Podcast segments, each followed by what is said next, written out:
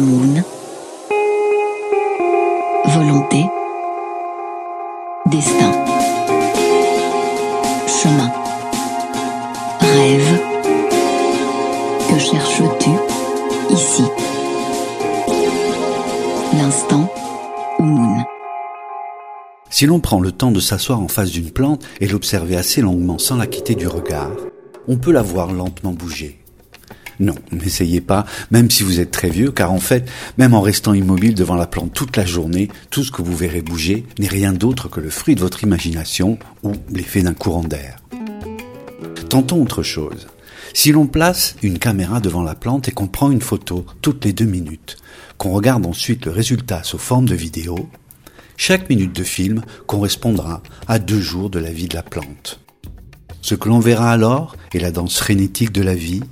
La plante grandit, virevolte, se déploie, cherche son chemin, se réalise à travers de multiples stratégies, tournoie et se défend pour atteindre l'idéal de son confort. Observer l'humanité, l'évolution des sociétés, le progrès des idées est comme regarder une plante. On a l'impression que rien ne bouge, que rien ne se passe quand on regarde à l'œil nu. Ce n'est qu'en accélérant le film, ce qui n'est possible qu'après l'avoir filmé, qu'on peut comprendre les grands changements qui sont advenus. Quelque chose d'extraordinaire pourrait bien être en train de survenir, et la plupart d'entre nous ne l'avons pas encore remarqué. C'est ce qui est le plus proche de nous que nous avons le plus de mal à voir, et la révolution que notre temps nous offre est plus que proche. Elle est à l'intérieur de nous.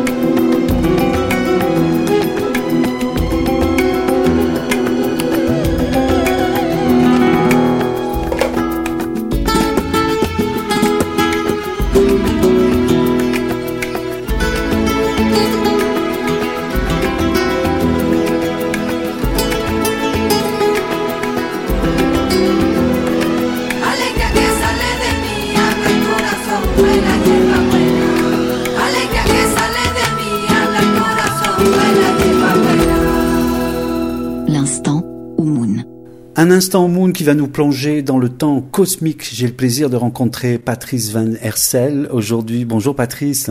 Bonjour Silvano. Tu es journaliste, tu es écrivain, ton nom résonne dans la mémoire du quotidien Libération, du magazine Actuel qui a marqué les années 80. Tu as été rédacteur en chef du magazine Clé jusqu'en 2016 et surtout tu es auteur ou co-auteur d'une longue liste de publications et de livres qui compte notamment La Source Noire qui traitait des expériences de mort imminente, plus tard La Source Blanche qui revenait sur les dialogues avec l'ange de Anna Dallos et J'ai mal à mes ancêtres qui traite de psychogénéalogie. Alors si tu devais donner un fil conducteur à, tous ces sujets qui t'ont euh, préoccupé, sur lesquels tu as écrit, quel serait-il? Et est-ce que tu pourrais me dire où est-ce qu'il trouve son origine dans ton enfance ou dans ta jeunesse? Ah, bo- bonne question, bonne question assez profonde. À mesure, quand on écrit comme ça pendant plus de 40 ans, oui, ça fait presque 50 ans que j'écris, on finit par voir que on tourne en réalité toujours autour de des mêmes questions. Hein, c'est là quand j'ai fait le, dernier dont on va parler aujourd'hui, je me suis rendu compte que déjà il y a 40 ans, quand j'écrivais La Source Noire, eh bien j'avais déjà cette obsession ou cette préoccupation ou cette, euh, cet intérêt très passionné qui est commun hein, à beaucoup de gens et qui est de savoir ce que c'est que la conscience, en fait. En fin de compte, une conscience individuelle et, aussi une conscience collective. Euh, alors, ça peut paraître un peu sec, un peu abstrait, mais en réalité, la conscience, enfin deux façons de la caractériser, c'est la présence, la, la lucidité et l'amour. Et l'amour, c'est-à-dire que une conscience qui ne serait pas dans l'empathie, qui ne serait pas euh, dans la sympathie, dans l'altruisme, eh ben ça ne serait pas vraiment une conscience, ou ça serait une conscience, un simulacre de conscience. Et un amour, un amour, une amitié, un affect qui ne serait pas lucide, présent, eh ben il serait, il serait, il serait vague. C'est, un peu un des premiers livres que j'ai lus lorsque j'étais adolescent. C'était un livre de Alan Watts, le, le, le philosophe orientaliste Alan Watts, qui avait écrit Amour et connaissance. C'est un petit livre, mais que je conseille. Il est très très beau. C'est un occidental, mais complètement imprégné de sagesse orientale. Et amour et connaissance, c'est les deux faces, en fait, pour moi, de la conscience. Alors, alors bien sûr, la conscience, on, on- on peut la chercher. Je- c'est maintenant, maintenant que j'ai presque 73 ans, euh, je, je le dis comme ça, je ne l'aurais sans doute pas dit peut-être de façon aussi abstraite aussi, euh, enfin abstraite, de, façon aussi générale euh, quand j'étais plus jeune, parce que quand j'étais plus jeune, je t'aurais sans doute répondu que mon, mon souci c'était d'aller aux frontières. C'était d'aller aux frontières et d'ailleurs avec les amis du journal actuel, on avait ça en commun, d'aimer aller voir aux limites, aux frontières. Alors ça peut être les marges, on, faisait au, début des années 70 un, un journal qui était un peu celui de la contre-culture, le journal de la culture des marginaux, mais les marges, euh, pas les marges au sens des bas-fonds, mais plutôt les marges au sens de ceux qui vont aux frontières. Alors il y a toutes sortes de frontières. Il y a la frontière, euh, peut-être la première qui m'a attiré fortement, et ça, ça a débouché finalement sur euh, la- les reportages sur euh, la fin de vie et, après la source noire, c'est la frontière entre la vie et la mort ou, ou- ou entre le corps et l'esprit. Enfin, il y a, il y a cette, cette frontière-là.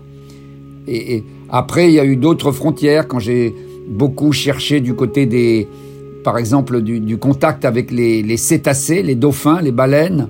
Ça, c'est la frontière entre les espèces, c'est-à-dire euh, entre différents types de conscience, parce que les, dauphins ou les baleines, ils ont clairement une conscience. Et aujourd'hui, on sait que, on pourrait dire que même les arbres ont une conscience. Et mon ami, le biologiste euh, britannique Rupert Sheldrake, vient de m'envoyer un article que j'ai pas encore lu et qui s'appelle Le Soleil est-il conscient? Alors le, et ça, c'était une autre frontière qui nous intéressait beaucoup. C'était la frontière euh, astrophysique, la, frontière euh, qui va jusqu'au Big Bang. Voilà. Donc, euh, mais, mais ça, c'est un peu dispersé. Et donc, j'ai préféré te dire que ce qui me me d'abord, c'est voilà, c'est cette histoire d'amour et de connaissance qui, pour moi, fonde la conscience.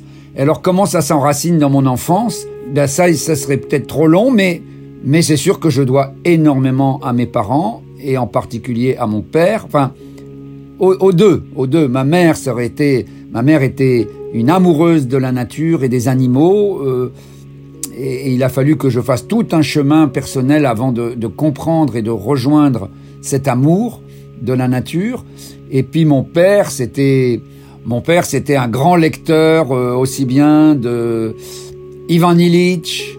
Peu de temps avant de mourir, c'était euh, c'était Pierre Rabhi parce que c'était mon père était avait choisi de devenir agriculteur biologique. Et ils étaient rares à l'époque. Et donc quelque part je suis né dedans quoi. C'est-à-dire que j'ai- aucun mérite euh, j'ai eu des parents formidables et, et c'est comme ça que ça s'enracine euh, ce que je cherche encore aujourd'hui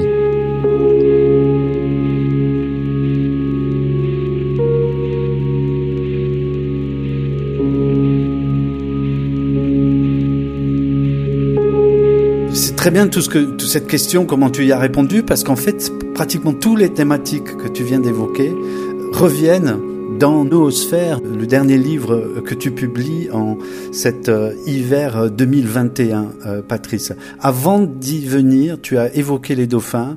Ceux qui te connaissent savent ta grande passion euh, pour ces animaux-là. Je voudrais que tu me dises quelques phrases sur ce que les dauphins nous disent de notre condition d'humain. Alors, il, y a un, dicton égyptien ancien, antique, qui dit Quand tu es au fond du gouffre, si tu es sincère, le dauphin apparaît. C'est très curieux, c'est, ça, a été, ça a été traduit depuis des hiéroglyphes. Si tu es au fond du gouffre et que tu es sincère, le dauphin apparaît. C'est une sorte de, précepte de, sagesse qui nous dit de ne jamais désespérer, parce que le dauphin, quelque part, c'est le trésor, c'est le, le- le comble de ce que la nature a pu inventer sous la forme animale. Nous, nous sommes, nous venons après. Alors, j'entends bien des écologistes, euh, des amis qui me disent, euh, mais après tout, l'homme n'est qu'un animal euh, plus arrogant et plus destructeur que les autres. Je ne pense pas, moi je, je ne pense pas, je, je, crois à cette légende indienne Cherokee, qui, que moi j'ai appelé le cinquième rêve, euh, mais qui est une légende que j'ai entendue là-bas en Amérique, et qui dit, non, non, nous ne sommes pas des animaux, nous, nous sommes le rêve des animaux. De la même façon que les animaux ont été le rêve des arbres dans cette euh, légende, et que les arbres ont été le rêve des cristaux, et que les cristaux ont été le rêve de la lumière. Et que la lumière, elle, elle a été, elle, c'est plus mystérieux d'une certaine façon, la lumière, elle, elle a été le rêve du rien. Du rien, mais d'un rien qui est extrêmement plein, qui fait presque penser au, vide tel que le conçoivent les astrophysiciens et les physiciens aujourd'hui, c'est-à-dire euh, un rien qui est plein du tout, qui est potentiellement tout est là. Et donc, euh, qu'est-ce qu'ils nous disent les dauphins aujourd'hui? Bah, Ils nous disent beaucoup de choses. Ils nous disent euh, que si nous détruisons la biosphère à un tel point que eux disparaissent, et on sait que par exemple les grands, grands, grands dauphins qui s'appellent des baleines euh, ont déjà beaucoup disparu du fait des humains, et que si nous les éliminons tous, eh bien nous éliminons les êtres qui nous rêvent et donc nous disparaissons. Nous disparaissons. Nous, nous, il faut surtout pas supprimer ce, ces êtres merveilleux qui sont euh, très étonnants, qui sont encore très très mystérieux quand on pense que un, un, un, une orque par exemple, une orque c'est c'est aussi puissant que, que, deux ou trois éléphants. Ça a des dents euh, de, tigre c'est le bout de la chaîne alimentaire dans les océans, et pourtant il n'y a pas un seul récit d'une orque qui ait bouffé un humain. C'est quand même très mystérieux, et pourtant, même quand les humains les attaquent. Alors, une orque peut, peut détruire un bateau, hein, euh, et le fameux film Orca, de ce point de vue-là, ne, dit pas faux, c'est-à-dire qu'une orque peut être redoutable, c'est pas, pas des, des, gentils petits lapins, mais ils ont comme une conscience que nous ne... Alors peut-être qu que nous ne sommes pas à leur goût, peut-être qu'ils n'aiment pas le goût de notre chair, mais je pense que c'est autre chose. Je pense que c'est autre chose. Cette bienveillance, cette bienveillance du monde des, des cétacés vis-à-vis -vis de nous est, quelque part mystérieuse. Mystérieuse, même si... Euh, en fait, d'une certaine façon, on pourrait dire qu'elle représente la bienveillance de tout le monde animal vis-à-vis -vis de nous quand il est sauvage. Parce que nous, on s'imagine beaucoup la jungle comme une espèce de truc euh, un peu à la façon dont les nazis disaient nous, nous sommes pour la, loi de la jungle. Lui, il comprenait pas la loi de la jungle. La loi de la jungle, c'est beaucoup plus de coopération et, de symbiose et, et de lien que de prédation et d'agression je crois que mon ami Gauthier Chapelle, dont j'ai publié le livre Le vivant comme modèle, explique que dans la nature, si on prend toutes les interactions qu'il y a dans la nature, eh la compétition agressive, elle existe bien sûr, mais elle représente maximum 15 à 20% des, des interactions. Les autres, donc euh, entre 80 et 85% des interactions dans la nature, sont de nature beaucoup plus coopérante.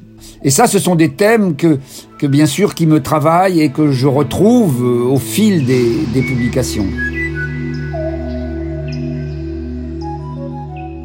Alors justement, tu sors un livre étonnant, c'est presque un, un, manifeste. Ça s'appelle Noosphère, élément d'un grand récit du 21e siècle. Face à la conviction d'un jeune trentenaire convaincu que l'effondrement de notre monde et de la planète est inéluctable, climat, extinction du vivant, système politique et sociaux, il pense que le grand collapse est proche. À lui et à nous, tu vas nous faire faire un bond dans le temps pour rencontrer et raconter deux hommes, un prêtre jésuite français, Pierre Tellard de Chardin, et Vladimir Vernadsky, un géologue russe, deux visionnaires qui vont élaborer une théorie, la noosphère, qu'ils assurent être la prochaine grande étape et même la condition de l'évolution. Alors tu racontes dans le livre comment tu as pris connaissance de ces deux personnages. Est-ce que cette situation que tu racontes est réelle et est-ce qu'elle a été le début de ton envie d'écrire? Alors, noosphère, ça, ça- ou noosphère, comme on veut, ça vient de nous, effectivement. Nous, en grec, ça veut dire la conscience.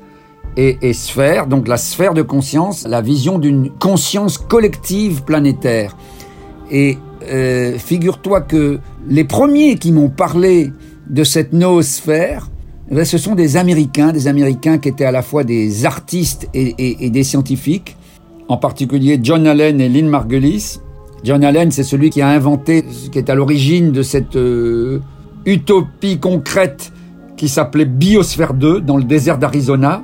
Ils essayaient de créer un, un un petit univers où, où tout serait complètement recyclé, euh, un peu comme on serait obligé de faire si on envoyait une base humaine sur la Lune ou sur Mars, une mini biosphère et qui voulait devenir une mini noosphère aussi, avec quatre hommes et quatre femmes à l'intérieur, et puis des animaux, et puis toutes sortes de plantes, de, de, de bactéries, de champignons, enfin bon, un petit monde en soi. Et John et Lynn Margulis, spécialistes des bactéries, m'avaient parlé de Teilhard de Chardin et de Vladimir Vernadsky. Alors Teilhard de Chardin, je connaissais vaguement parce que c'est un jésuite paléontologue euh, très connu en France en particulier, bien sûr, puisque c'était un Français. Mais Vladimir Vernadsky, je connaissais pas du tout. Et ce qui m'a frappé en commençant mon enquête, à laquelle m'avaient invité d'ailleurs ces deux Américains, en me disant il faut, il faut que tu enquêtes là-dessus, il m'a- il m'avait missionné en quelque sorte. Et ce qui m'avait beaucoup frappé, c'était que l'un comme l'autre, alors qu'ils ne se connaissaient pas, ont eu leur plus forte vision au moment où ils se trouvaient dans des situations tragiques, dans des situations terribles. Le français, il était brancardier pendant toute la guerre de 14-18 dans les tranchées, et il allait chercher les blessés, les- il était très courageux, il courait sous les bombes. Et le russe, lui, Vladimir Vernadsky, qui était plus vieux que lui, il avait presque 20 ans de plus, mais il était, lui, dans la révolution russe, dans la révolution bolchevique. Lui qui était un, un, un démocrate, un- on dirait aujourd'hui, on pourrait dire un social-démocrate. euh, il résiste à la bourrasque, il va même revenir d'ailleurs en Union soviétique, euh, alors qu'il a réussi à, à- à- s'en échapper. Euh, et, et lui, ses visions, il les a pas dans, dans les tranchées, il les a au- dans la furie de la révolution bolchevique, alors qu'il a attrapé la tuberculose et le typhus, et que le typhus est en train de l'emporter. Et là, il a des visions, et c'est extraordinaire comment ces deux êtres, ils en parlent dans leurs euh, journaux personnels, comment la conscience, justement, peut connaître des états limites et visionnaires, littéralement, parce que ils sont, pro- ils sont prophètes d'une certaine façon. Aujourd'hui, c'est devenu classique et banal de dire que nous vivons dans l'anthropocène. Alors, il faut que tu expliques, voilà. Alors celui qui étudie ça le premier, c'est normal parce qu'il est plus vieux, c'est le russe. Le russe, il s'aperçoit que la vie sur Terre, c'est la force géologique numéro un. La vie en soi est, est plus forte que les volcans, que les dérives des continents. C'est c'est la vie, si tu veux. Là, ici, je te parle, moi, depuis Paris. Eh bien, sous mes pieds, il y a des kilomètres de roches, de, roches sédimentaires qui ont été complètement travaillées depuis presque 4 milliards d'années que la vie existe sur cette planète. Eh bien, les roches, elles ont été complètement malaxées, fabriquées par le vivant. Au début par des bactéries, puis après par tout le vivant. Et l'atmosphère, on sait très bien que c'est pour ça d'ailleurs que l'atmosphère actuellement est en danger. C'est parce que nos activités sont devenues létales, mais l'atmosphère, elle a été complètement fabriquée par la vie. La vie biologique, ce qui obéit au principe de l'ADN, hein, de la fameuse spirale d'ADN, qui est un, un truc quand même assez mystérieux. La vie est la force qui modèle, sculpte cette planète depuis 4 milliards d'années. Quand, quand, quand l'être humain arrive, très récemment, l'être humain il arrive euh, il y a un maximum 2 millions d'années, et, et c'est un tout nouveau venu, mais il accélère tout en, en créant les métaux, des métaux qui n'existent pas de manière pure dans la nature, en allant pomper le pétrole, en faisant toutes ces activités. L'humain est devenu la force géologique numéro un. C'est ce qu'on appelle l'anthropocène. C'est ce qu'on appelle l'anthropocène, exactement.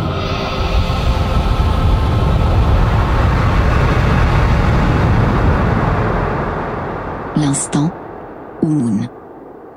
Le paléontologue jésuite français, il est, il est sur la même piste, lui, pendant ce temps en France, et il s'interroge sur comment, comment on passe du caillou, n'est-ce pas, de la, du, du minéral, de, de la lithosphère, qui était au début la Terre. La, Terre, au début, c'est une espèce de boule de pierre brûlante. Et, et comment la vie est arrivée là-dessus, la vie qui s'est emparée de la planète, et comment est-ce qu'on en arrive à un moment donné aux humains, et que les humains sont à la fois sont responsables de ce qui se passe sur la planète, même, même à un niveau minéral. L'un comme l'autre, alors quand ils vont se rencontrer à Paris en 1925, le- leur conversation va les amener à se dire que cette anthropocène, alors ils l'appellent pas encore comme ça, mais ils ont des mots qui, qui s'approchent de très très près, hein, de très près, euh, qu'on est rentré dans l'ère de, de anthropozoïque, ils disent, ils disent, enfin ils utilisent toutes sortes de mots, on est rentré dans l'ère où vraiment c'est les humains qui sont responsables de tout ce qui se passe sur cette planète, eh bien il faut une conscience, parce que ils sentent bien, ils sont très confiants dans la science, ils sont très confiants même dans les industries, ils sont assez émerveillés par ce que font les humains euh, modernes, contemporains, mais ils, ils voient bien que ils sentent, et le russe en particulier, le français est peut-être plus optimiste, le russe, il voit des choses terribles qui se passent dans son pays, et ils disent tous les deux, il faut absolument que les humains mutent, qu'il y ait une métamorphose, qu'il y ait un saut de conscience, à la fois individuel et collectif, ça va, l'un ne va pas sans l'autre, pour que cette euh, responsabilité qu'ont les humains ne vire pas à la catastrophe. C'est-à-dire que ce que nous, nous vivons aujourd'hui en disant attention, il y a le réchauffement climatique, nous sommes en train de foutre en l'air la biodiversité et, et, et, et l'humus, l'humus qui nourrit la vie est est en train de se dégrader, etc. Eh ben eux, ils le sentent et ils disent il faut une mutation et ils sont persuadés et c'est c'est ça qui quelque part me porte, c'est que eux, avec des raisonnements très puissants, disent c'est, irrésistible, la conscience mute, elle est en train de muter.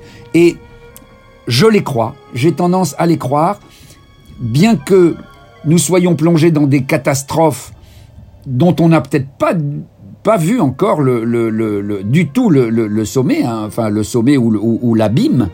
Nous sommes un peu comme eux dans les tranchées de 14-18 ou dans la révolution bolchevique. Il, il nous faut voir que la conscience collective planétaire, elle est là, elle est. C'est pas qu'elle naît, elle est née depuis longtemps, mais elle se renforce. Elle se renforce dans un combat pas évident, dans un combat pas facile. Il y a, il y a un bras de fer. Il y a un bras de fer entre les forces de vie et les forces de mort.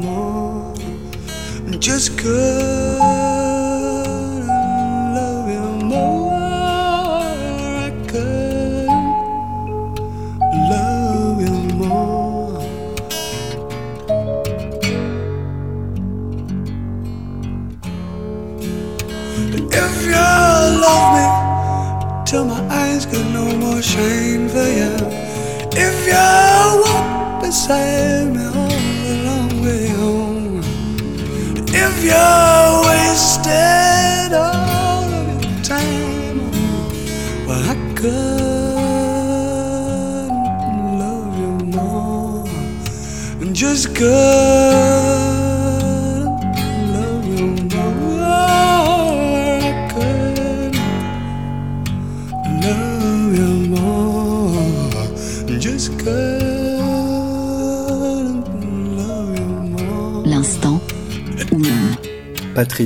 Dans ton bouquin, tu te mets un objecteur. Il s'appelle Sacha, il est jeune, il croit plus en rien, il se dit c'est foutu. Bon, c'est ce qu'on appelle un collapsologue, un effondriste.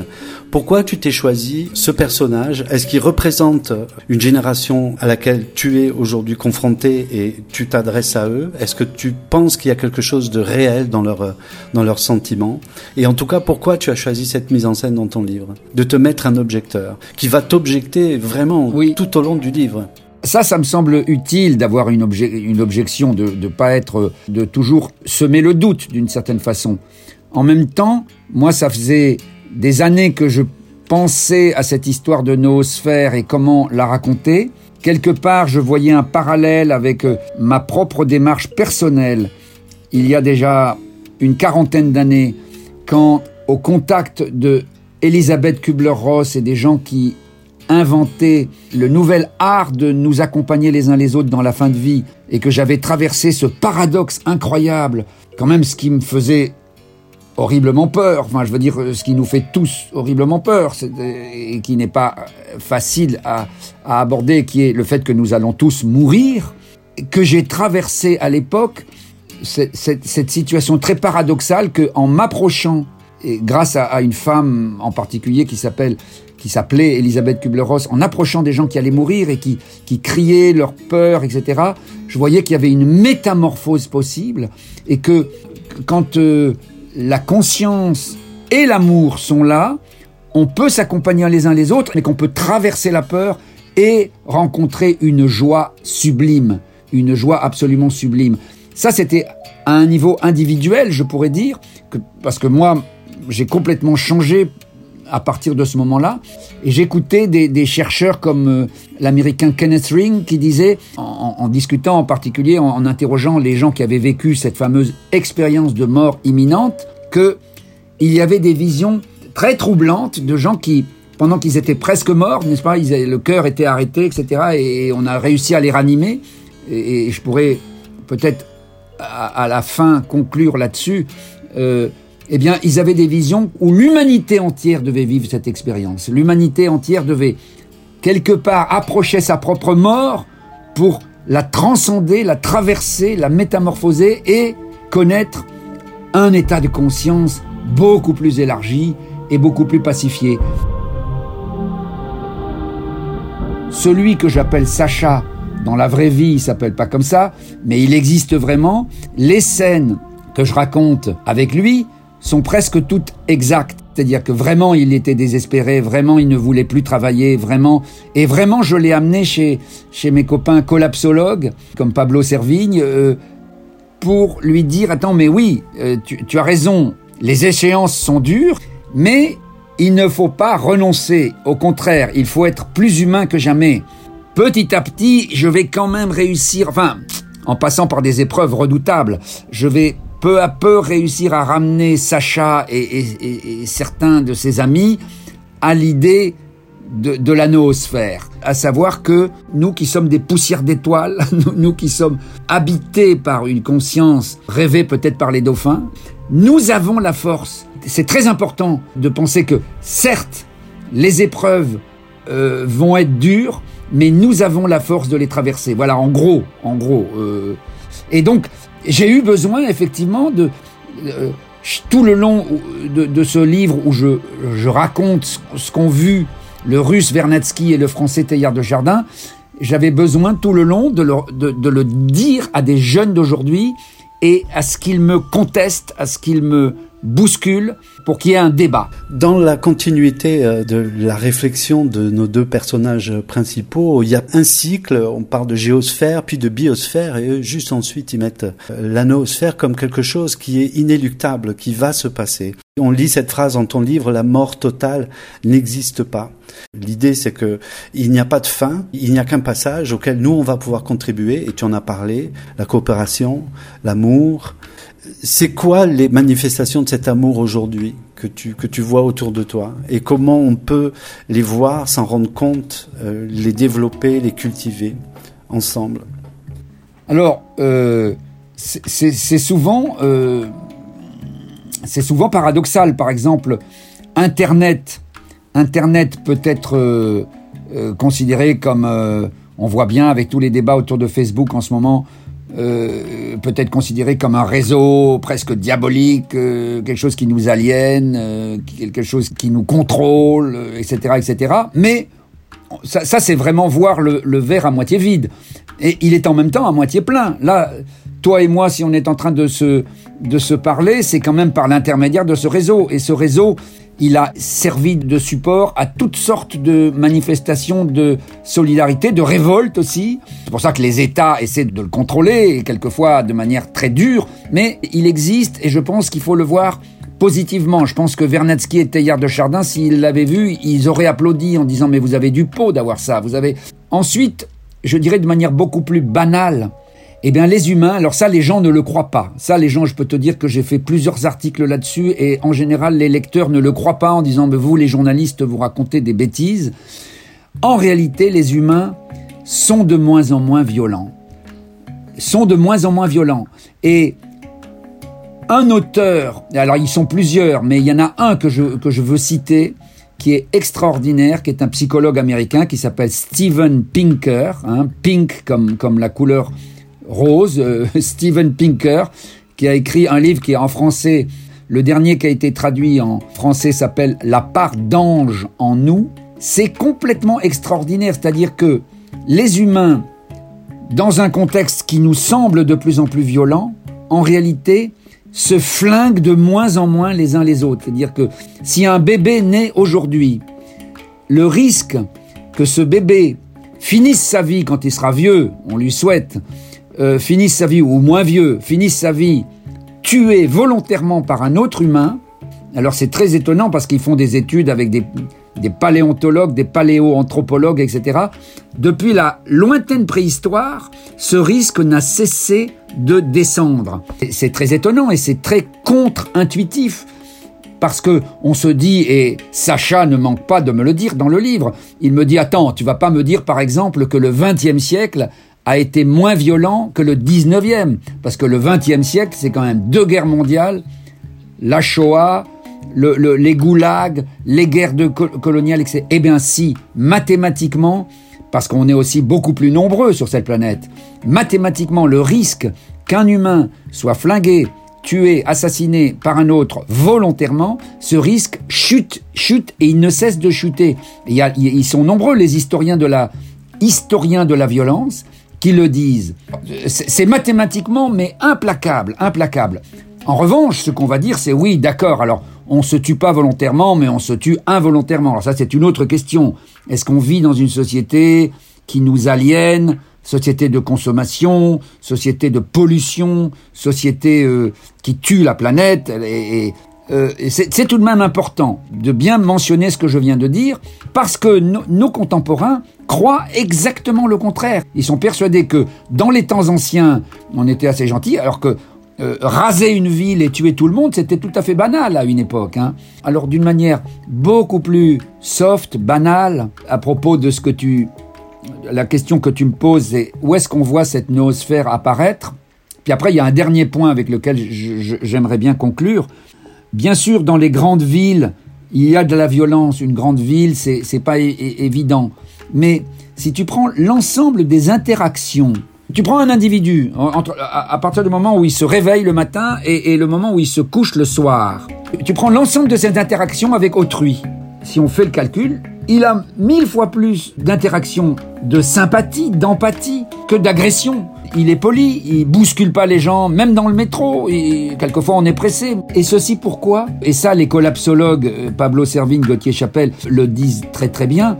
Nous sommes une espèce très coopérante. Très coopérante parce qu'on est obligé. Quand on est un bébé, on est complètement prématuré. Complètement, complètement pr- prématuré. Par rapport aux autres animaux, on, a besoin de plusieurs années de protection.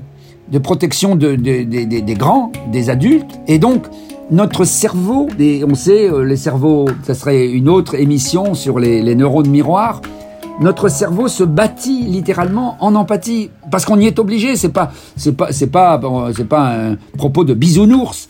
C'est qu'on est obligé, on est construit comme ça, on est construit en empathie. Là, en ce moment, on se parle tous les deux. Eh bien, si on mettait des électroencéphalogrammes sur ta tête et sur la mienne, on verrait que c'est les mêmes zones du cerveau qui, qui, qui s'allument. Ça serait vrai même si on s'agressait d'ailleurs. Mais c'est particulièrement vrai si on est en sympathie. Il faut se reposer sur ce que nous sommes en réalité. Alors après, il y a des grands sauts, et je voudrais peut-être terminer là-dessus, si tu veux bien, parce que pour moi, c'est très important par rapport à la noosphère. Teilhard de Chardin, il, il- arrive à convaincre Vernadsky qu'il y a une chose très importante, c'est que plus la complexité du monde augmente, plus la conscience augmente aussi. Alors tu- on se dit, attends, comment euh, Parce qu'on pense à Charlie Chaplin et les temps modernes, la complexité euh, d'une société très industrielle. Euh, Est-ce que ça fait vraiment augmenter la conscience? Et moi, je, je termine ma lettre à Sacha à la fin de mon livre par cet exemple en disant, regarde, regarde, plus les techniques de réanimation, et ça c'est très technique, tous les jours, aujourd'hui, grâce à des, technologies médicales très complexes, très très très complexes, on ranime des gens. Ça n'a jamais existé dans aucune culture. Même la grande médecine chinoise, la grande médecine indienne, les grandes médecines du monde, elles ont fait des choses très belles, mais pas ça. Ça, c'est complexité moderne, technologique. On ranime tous les jours, les SAMU partout, ranime, ranime, ranime, des milliers, des millions de gens.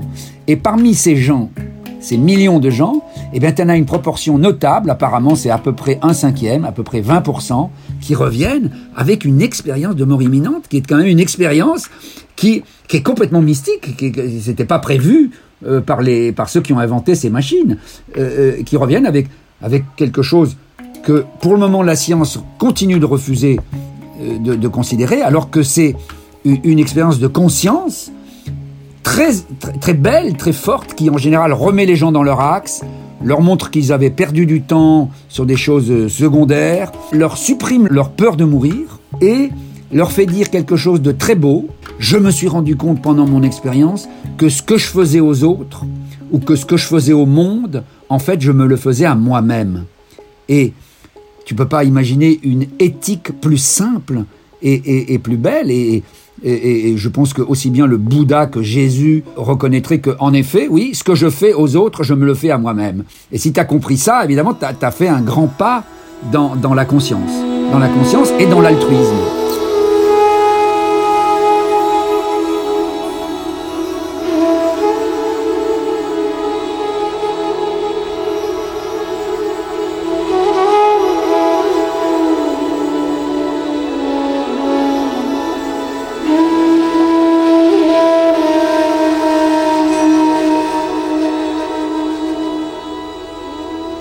Noosphère, élément d'un grand récit pour le 21e siècle, c'est chez Albin Michel, Patrice Van Hersel. J'ai eu la chance de te croiser autour du jeu du Tao il y a quelques années, dont l'une des prémices était d'exprimer un souhait. C'est une tradition que j'ai gardée tout au long de mon cheminement et dans cette émission aussi. Donc, euh, je voudrais te demander pour conclure d'exprimer un souhait pour toi ou pour le monde. Ben écoute, euh, je pense que je vais être obligé de rester sur ce thème parce qu'il est trop important. Moi, le souhait que je fais pour moi-même, c'est de vivre un peu plus d'amour et un peu plus de connaissance. Ça veut dire un peu plus d'amour, ça veut dire euh, d'être plus généreux, plus, plus altruiste, plus ouvert, parce que je- régulièrement, je me surprends à ne pas être euh, généreux, à ne pas être altruiste, à ne pas être ouvert. Je voudrais l'être davantage avant de mourir, un peu plus. Et connaissance, je, l'entends au sens de d'être plus éveillé, plus lucide, plus plus présent. Voilà. Et ce vœu, je- pense qu'il peut se traduire euh, aussi de manière collective, c'est-à-dire qu'on on peut souhaiter, je peux souhaiter que la planète soit comme ça aussi. Plus spécialement, je reprendrai peut-être le vœu de que j'ai que j'ai entendu exprimé par Jane Goodall, la, la, la primatologue, qui disait je souhaite, je crois que ça va marcher, mais je souhaite que la planète soit résiliente. C'est-à-dire que, que la planète, la biosphère qui est l'enveloppe de vie qui entoure cette planète, qui est très rare, très très rare dans le cosmos. Il y en a peut-être d'autres, mais c'est certainement extrêmement rare et donc il faut se rendre compte de ce trésor, qu'elle soit résiliente, c'est-à-dire qu'elle résiste. Il va y avoir des tempêtes, mais nous serons plus forts que la tempête et, et je souhaite qu'il y ait euh, le moins de dégâts. Voilà, c'est pas des souhaits très rock'n'roll peut-être, mais voilà, ce sont mes souhaits. Patrice Van Hersel, merci beaucoup pour cet instant. Merci beaucoup, Silvano.